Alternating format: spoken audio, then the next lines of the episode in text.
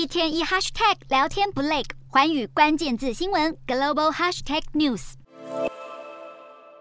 经济衰退的担忧，还有公债值利率攀升，又对市场形成压力。FIX 恐慌指数狂飙，债市抛售潮再现，并且防御性类股抛售猛烈，科技股也多半惨淡。纳指重挫百分之二点八四，标普五百也下跌百分之二点一，跌到二零二零年底以来的最低点。美股四大指数全数收黑，道琼指数大跌四百五十八点一三点，收两万九千两百二十五点六一点；纳斯达克重贬三百一十四点一三点，收一万零七百三十七点五一点；标普五百下挫七十八点五七点，收三千六百四十点四七点；费半指数下跌七十九点九零点，收两千三百四十七点三六点。欧洲股市方面，英国央行出手平息市场的效果很快消退，全球经济衰退的担忧同样笼罩。欧洲三大股市也全面收跌超过百分之一。英国股市下挫一百二十三点八零点，收六千八百八十一点五九点；德国股市重贬两百零七点七三点，收一万一千九百七十五点五五点；法国股市下跌八十八点一四点，收五千六百七十六点八七点。以上就是今天的欧美股动态。